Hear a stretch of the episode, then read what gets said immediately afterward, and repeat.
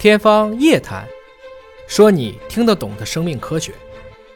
天方夜谭，说你听得懂的生命科学。各位好，我是向飞，为您请到的是华大集团的 CEO 尹烨老师。尹老师好，小飞同学好。我们知道，在中国香港呢，是市民是可以有选择的权利啊，因为它有两种技术路径的疫苗同时上市，供市民免费来打，你只要持香港身份证预约就可以了。那么，香港的袁国勇教授呢，最近也接受访问的时候提到了，说鼓励市民打第三针的加强针，对，而说第三针他们用了广东话叫做抠针啊，所谓抠针就是可以混打，好像九扣扣到一起一样啊，说这个你上一个。是这个技术路线的，你的下一个第三针可以换一种技术路线。对，您怎么看待这种混合打的组合方式？我一直都持这个赞同的观点。嗯，因为实际上我们每一年感染的流感病毒也是不一样的，今天甲型，明天乙型，甚至有一天是重症的流感。这些过程中你会明白，人的免疫系统，这些新冠病毒你听起来不一样。比如说 SARS、MERS，但它们之间还是有很多相似的地方。嗯，它们相似的地方一定是大于不同的地方。虽然关键地方突变，比如印度猪确实更厉害一点，更狡猾一点。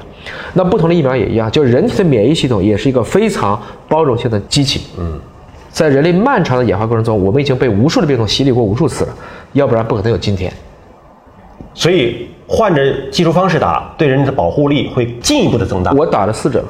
啊，但你是同一个技术路线吗？但是我没有机会再去说再打一针，否则我一定会打第五针，然后再看一些抗体评价。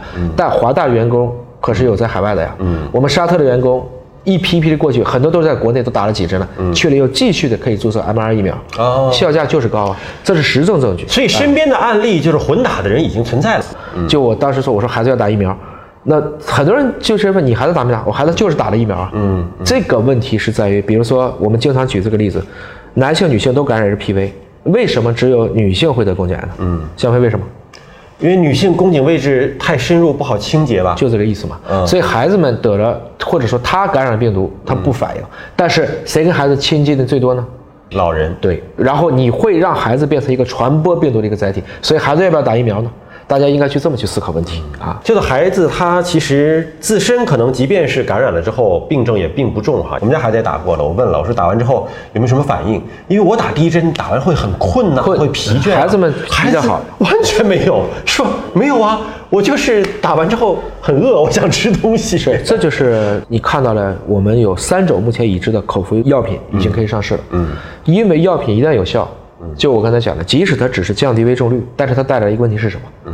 嗯，疫苗可以不是推荐接种了，而是自愿接种。嗯，大家注射疫苗这个比例就会下降，它对检测的影响倒是不会特别大，但对疫苗影响是巨大的，因为这是一个防和治之间的一个博弈，或者说我人有足够大的选择机会的时候，我就不会只走一条路线了。嗯，那也就意味着，这就是你看到的为什么疫苗降，中和抗体降得更快。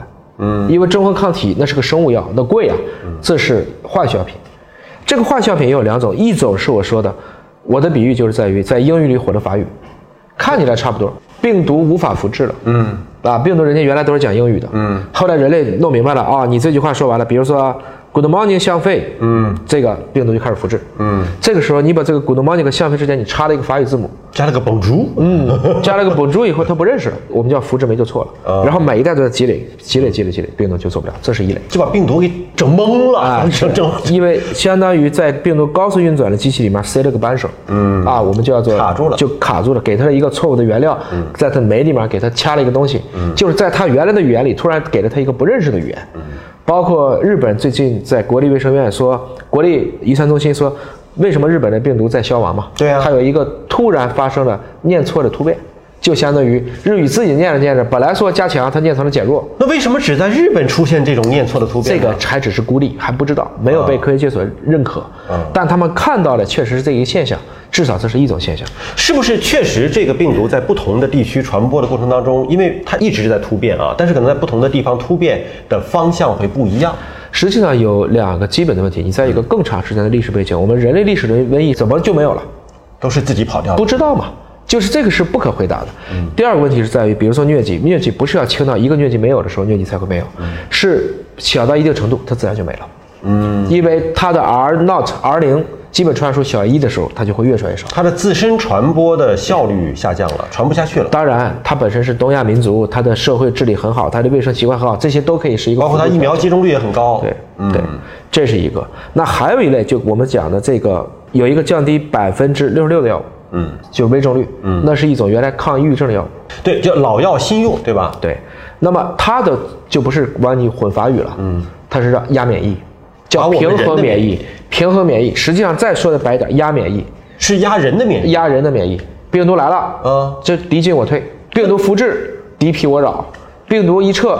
反过来开始反攻了，其实是论持久战的，就是不跟你正面直击，所以攻击你薄弱。当所有的广告里讲一句话，提升免疫力，这就是个伪命题。嗯，你是自身免疫性疾病，你还提升免疫力吗？嗯，免疫力永远是平衡就好。谁说免疫力越强越好了？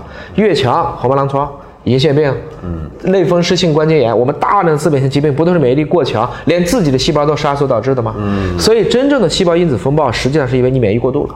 什么是细胞因子风暴？实际上是你的白细胞积液把你的肺给堵了，那是伤敌一千自损两千。所以，但凡一个保健品广告说提升免疫力，这句话天然就不科学。